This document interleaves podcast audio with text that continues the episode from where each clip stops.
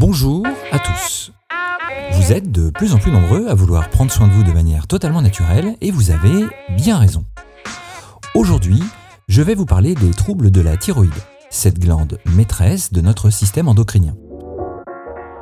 Alors tentons ici de remettre les choses dans l'ordre pour bien comprendre.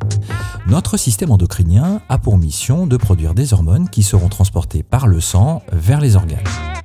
La thyroïde et la parathyroïde sont des glandes de ce système endocrinien. Situées dans le cou devant la trachée, elles régulent, grâce aux messagers qu'elles produisent, de nombreuses fonctions. Elles gèrent notre énergie, c'est-à-dire notre capacité à utiliser les nutriments apportés par l'alimentation, glucides, lipides, protides, en gros notre métabolisme. Elles règlent aussi notre croissance, notre humeur, notre faim, notre sommeil ou nos fonctions sexuelles et bien d'autres. Elles agissent aussi sur le cœur, le tube digestif, les muscles et même les cheveux.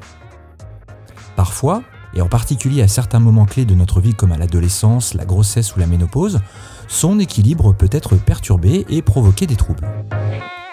Je ne vais pas ici faire la liste détaillée de l'ensemble des maladies thyroïdiennes, mais intéressons-nous aux deux principales et certainement les plus connues. L'hyperthyroïdie, comme son nom l'indique, se traduit par une production anormalement élevée d'hormones thyroïdiennes. Normalement, l'hypophyse, une autre glande endocrinienne située dans le cerveau, stoppe la production d'une hormone, la TSH, afin de compenser cette hypersécrétion.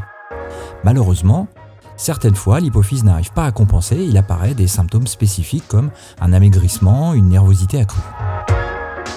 L'hypothyroïdie, quant à elle, est certainement la plus courante. La thyroïde ne produit pas assez d'hormones et l'hypophyse tente de compenser en augmentant la production de TSH. Les conséquences sont souvent une prise de poids, une grande fatigue et un ralentissement général qui retarde souvent le diagnostic. Elle touche environ 200 millions de personnes dans le monde et on estime que seulement 20% des personnes atteintes bénéficient d'un traitement, car les troubles de la thyroïde restent parfois non diagnostiqués parce que souvent asymptomatiques. Bon, dans tous les cas, il est capital de s'assurer d'un suivi médical régulier et sérieux auprès de votre médecin traitant et souvent d'un spécialiste endocrinologue afin de surveiller l'évolution de la maladie et de permettre la mise en place d'un traitement de fond pour contrôler son taux d'hormones, d'un traitement à base d'hormones de synthèse pour combler les dérèglements thyroïdiques et d'un traitement symptomatique pour accompagner les malades et atténuer les symptômes résiduels et autres effets secondaires désagréables de l'hormonothérapie. C'est là que la réflexologie peut être d'une aide précieuse dans l'accompagnement des malades. D'après plusieurs études, la réflexologie semble compléter les traitements classiques et aide à réguler votre système endocrinien, à réduire la fatigue, le stress, l'irritabilité, les troubles du sommeil, les troubles digestifs, entre autres. Alors, comme d'habitude, parlez-en avec votre médecin, lui seul peut effectuer un diagnostic médical, et prenez un rendez-vous avec un réflexologue qui pourra certainement soulager certains de vos symptômes. Je vous conseille comme toujours de boire beaucoup d'eau après une séance pour favoriser l'élimination des toxines par les urines et éviter les effets secondaires indésirables. Voilà, j'espère que vous en saurez un peu plus sur le fonctionnement et le rôle de la thyroïde. On se retrouve ici chaque semaine.